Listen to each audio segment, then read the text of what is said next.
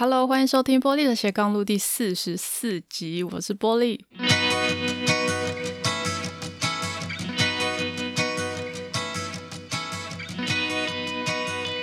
前阵子呢，我收到一个听众的来信。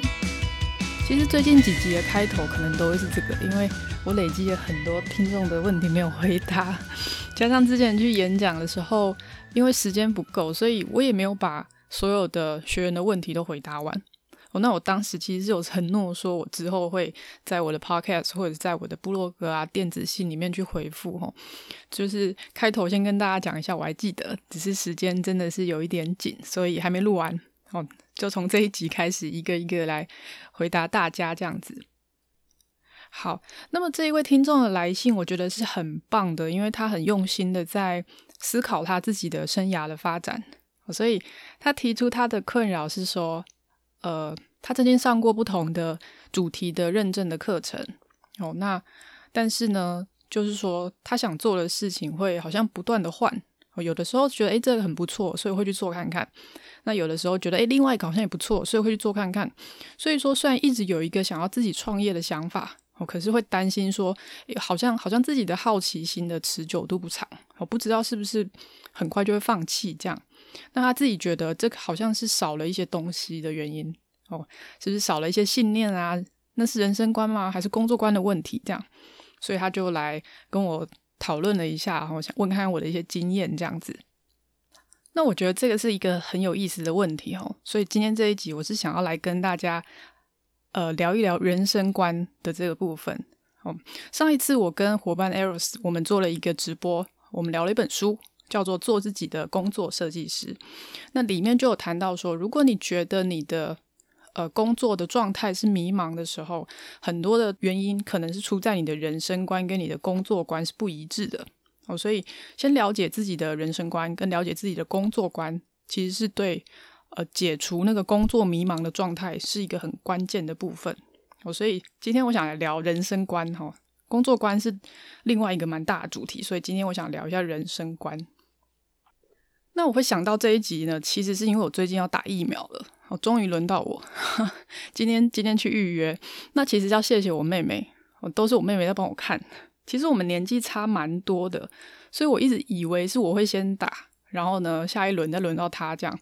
结果没有想到，就刚好她跟我算是在同一梯这样，所以我们就约了九月初要去打疫苗这样子。那我不知道正在收听的你打疫苗了没？好，如果你已经打了，或者你还没打，没关系。就是你想到你要去打疫苗的时候，你会不会紧张？你会不会担心？哦，虽然说理性上你一定知道说，哦，这是几率的问题，哦，或者是说，呃，本来人生就是你很难证明说发生什么事情都是疫苗的原因嘛。哦，就理性上你都知道的，可是真的要去打的时候，你会不会有点担心？这样，我觉得我还蛮担心的。哦，那你说我是怕死吗？可能也是吧，我就我我不晓得，我等下跟大家讲。就是说，我现在回忆起来，影响我人生观很大的一个就是死亡这件事情。那我人生里面第一次接触到死亡，是我大学四年级的时候。那我先跟先跟大家讲一个东西，就是我以前其实不是一个很用功的学生，在大学的时候，呃，基本上都是在玩。所以我很少用功读书，基本上读书都是考前在这个临时抱佛脚一下这样。那我有一个非常非常辛苦的科目，就是微积分。微积分就是纯然的数学嘛。那我就是非常非常的不喜欢数学，我从以前就是这样。所以呢，那个时候在选课的时候，我们班呃，我们那个年级人比较多，所以有两班这样。A 班是礼拜一上课，B 班是礼拜二上课。那一开始我们在选课的时候，学姐我就有教我们说，如果你对你的微积分比较没有信心的话，那你就要选 B 班哦，因为 A 班先考试嘛，B 班后考试嘛。所以如果你选 B 班的话，你就你就可以去问 A 班的同学前一天考什么这样。所以我那我当然是绝对就是选 B 班的哦，毫无悬念，一定是选比较晚考的那一个。所以呢，基本上我的微积分的考试的方法，其中、期末考试的方法，就是拜托 A 班的同学把考卷带出来，然后呢，把他的答案就推导的整个过程写给我看，然后把它背起来。背起来之后，隔天去考试，就把它一字不漏的写上去。这样，这个就是我当时准备考试的方法。那么被我逼迫要教我的苦主，我是也是一个台中人，我台中的同学。那他是一个我觉得数学超厉害的人，这样我到现在还记得，就是在我们的呃宿舍底下，我是住女宿，他住男宿嘛，所以在女宿的底下有一个咖啡厅。好，那一天他就每一次要考试，他都会坐在我左边，我坐在右边。然后呢，他桌上放了一大叠的《航海王》的漫画，就翘着脚在那边看漫画，我就在旁边把他写出来的那个公式啊、推导的过程，就是背起来。这样，然后有的时候会问他说：“你这个到底是什么？”就尝试着用一些方式把那个答案记起来。这样，那他就旁边翘脚看漫画，然后问我说：“啊，你到底好了没？” 我就说：“还没啊，就不会，我在背了哈。”就是 就是大概这样子。所以我这样子呢，微积分竟然还通过了，就是用硬背的，我完全不会。可是我就是用背的把它背起来，最后学习成绩还六十几分，就低空飞过这样。然后那个时候大家其实感情还蛮好的，我还会跑去他们房间里面打电动，我就是连那个魔兽世界，因为要在区网里面才能玩那个魔兽三国，所以我们要在同一个网路。当然这这不是这个违反规定啊，但十几年的讲一下应该没关系。我们就会跑到他们房间里面去打，一起打电动啊，然后聊天啊，然后有的时候太晚回学校没有车的时候，也会请他来载我啊。就是大家感情很好，可能是因为都是台中人吧。然后我知道他是一个家境比较比较辛苦的，所以他会打很多工啊，然后很认真，成绩也很好等等。这是我们大一时候、大二的时候都是都是这样一起玩哈。那后来大家就开始比较忙碌，有的时候实习啊什么的。那到了大四的时候就准备要毕业嘛。那我还记得那一天是呃礼拜五，我回台中，学校在台北，我回台中，然后我就在家里帮我妈准备晚餐这样。那后来我爸就下班，我下班之后他就推门进来，我就跟我就跟他打招呼嘛。那他看到我的第一句话说：“哎，你认不认识一个某某某？”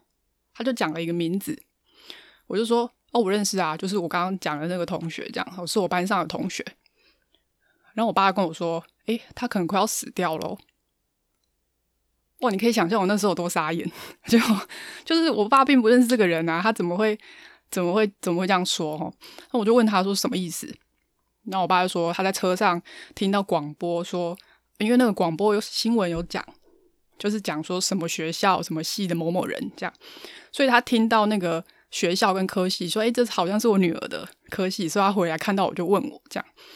那我就说发生什么事情？他说他们一群人去呃台北的某个地方玩水，就戏水啊，然后发生了那个溺水的事件这样。所以他可能快要过世了，或者说很震惊。我想说，怎么会有这种事？所以我就立刻打电话给一个我们彼此的共同的好朋友，我就打给他，然后他接起来的时候，我还记得他的声音是很高兴的，这样，因为我们很熟，就打过去说：“哎、你干嘛？”这样，然后我就跟他说刚刚发生的这件事情。我说：“你知不知道他们今天去哪里？”然后我的朋友说：“对，他们今天好像真的是去海边。”然后我说：“你赶快去去问看看，去确认一下。”这样。电话挂掉之后，他就他就去问嘛，然后后来他就打电话回来，他就说：“对，这个事情已经确定了。”那我那时候没有立刻回台北，因为基本上就是我这个朋友是一个很中，就是中间传递讯息这个朋友是一个很可靠的人啊，所以我没有立刻回去，就觉得啊，他去协助的话，一定是没有什么问题。但但那那个晚餐，我就不知道我怎么吃的，我现在已经想不起来那个。我我到底怎么把那个饭吃完？这样，因为我就我觉得这件事情对我来说非常的震撼。我觉得怎么会这样？就这么这么多年，这几年跟你一起过的一个人，他就这样不见了。好，这第一个。然后后来我们就全班，呃，在他告别式的时候，租了一台游览车，就从台北下来台中，然后要去殡仪馆参加他的告别式。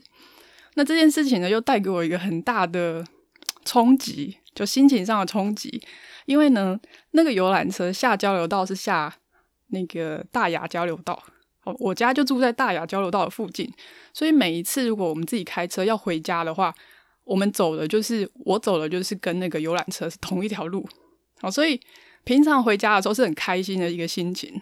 结果那一天要走同一条路的时候，就是台中的崇德路哦，走的时候。却是要去参，要去跟一个朋友说再见，然后造成我一个非常大的心情上的冲击。我就觉得，哎，怎么会是这样？所以那一天我是没有办法直接去殡仪馆的。我请那个游览车司机把我丢在丢在离我家最近的路口，然后叫我妈来接我，就是回家休息一下这样。因为我就觉得，怎么会有这种事情？那个时候我就在想说，哎，就产生，应该说，那个时候我心里面产生了一个很大的疑惑。我就觉得说，既然我们好像随时都有可能会死掉的话，那为什么要要认真的活着？就为什么要做一个好人？为什么要做一个善良的人？反正什么时候你都会死啊，那么认真活着要干嘛？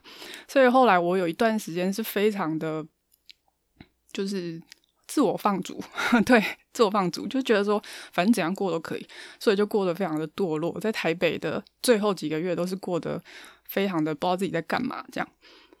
那后来其实也蛮幸运，我在那个时候就是接触到我现在的信仰。我那个时候因为自己的低潮，所以接触到宗教，所以我后来是佛教徒。那佛教的核心的思想就是要去面对死亡，好，这个终极的问题。所以从那时候到现在已经呃十三年了，对，我我就。对于佛法有一些接触，然后有些学习，有一些理解，所以后来生命里面又经历了好几次的生离死别。我包含我以前公司的同事，也是上个礼拜五看到他，也只不过是个感冒哦。可是下个礼拜一在开开会的时候，我们就听突然听到说，诶，他也离开了。就同事啊，包含我以前的人生的导师啊，包含我的阿公阿嬷啊，哦，有一些是。生病，有一些是意外，哦，那有一些是年纪大了等等，所以对我来说，死亡这件事情到现在哈，我会觉得，呃，每一次分离，它好像都是一次的修炼。就在佛教里面，念死哦，去意念死亡这件事情，它是一个单独的需要学习的部分。哦所以你要去想说，死亡这件事情是无常的，它随时都可能会发生的。所以每一次的分离，好像都在提醒我说，我到底有没有好好的去把握那个当下？哦，因为每一天它都可能会是最后一天。所以我现在回想起来，我很多的决定，我就例如说，只要现在这一刻的我，这件事情还可以做得更好，我还可以更努力，我就会更努力。那如果这是一个我很珍惜的人，我一定会不会让我们之间留下一些呃，可能彼此的不理解哦，或者是一些呃误会啊等等。就我会觉得话一定要说清楚，因为我不想要留下任何一点点的遗憾。哦，当我在想说这件事情我该不该去试试看的时候，我的标准是：如果我明天就死掉了，我会不会后悔我没有做这件事情？哦，如果我会后悔，那我就要去做；如果我会后悔，那我就要去把话说清楚；如果我会后悔，那我就应该要更努力。所以现在的我在去看待死亡这件事情，反而变成好像是一个让我更积极的动力。年轻的时候的我，因为死亡而觉得很消极，觉得人生是没有希望的。可是现在的我会觉得，因为死亡这件事情，它会让我更积极，更珍惜我还拥有生命的每一天。就像是我最喜欢的学者克里斯汀森教授的那句名言。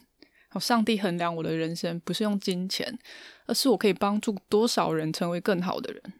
就是对我来说，生命的意义应该是在于你能不能够善用每一天去做一些有意义的事情，去帮助需要帮助的一些人。所以死亡这件事情现在对我来说是非常积极的。我不知道我还有多少时间，但我可以珍惜我拥有的现在。那我也特别喜欢，呃，达赖喇嘛。在一九八九年，他拿到诺贝尔和平奖的时候的致辞，哦，他讲的一段话，我应该说是引用了一段话，这是吉天菩萨的入行论里面的一段话。他说：“乃至有虚空，以及众生住，愿无诸世间，尽除众生苦。”大意是说，就是只要这个宇宙、这个空间还延续着，然后这些生命还存在着，他就会一直待在这边，然后希望可以解除每一个人的痛苦。所以对我来说，我的人生观就是，我希望在在那个当下，我在我的每一天都可以去做一些有意义的、能够帮助人的事情。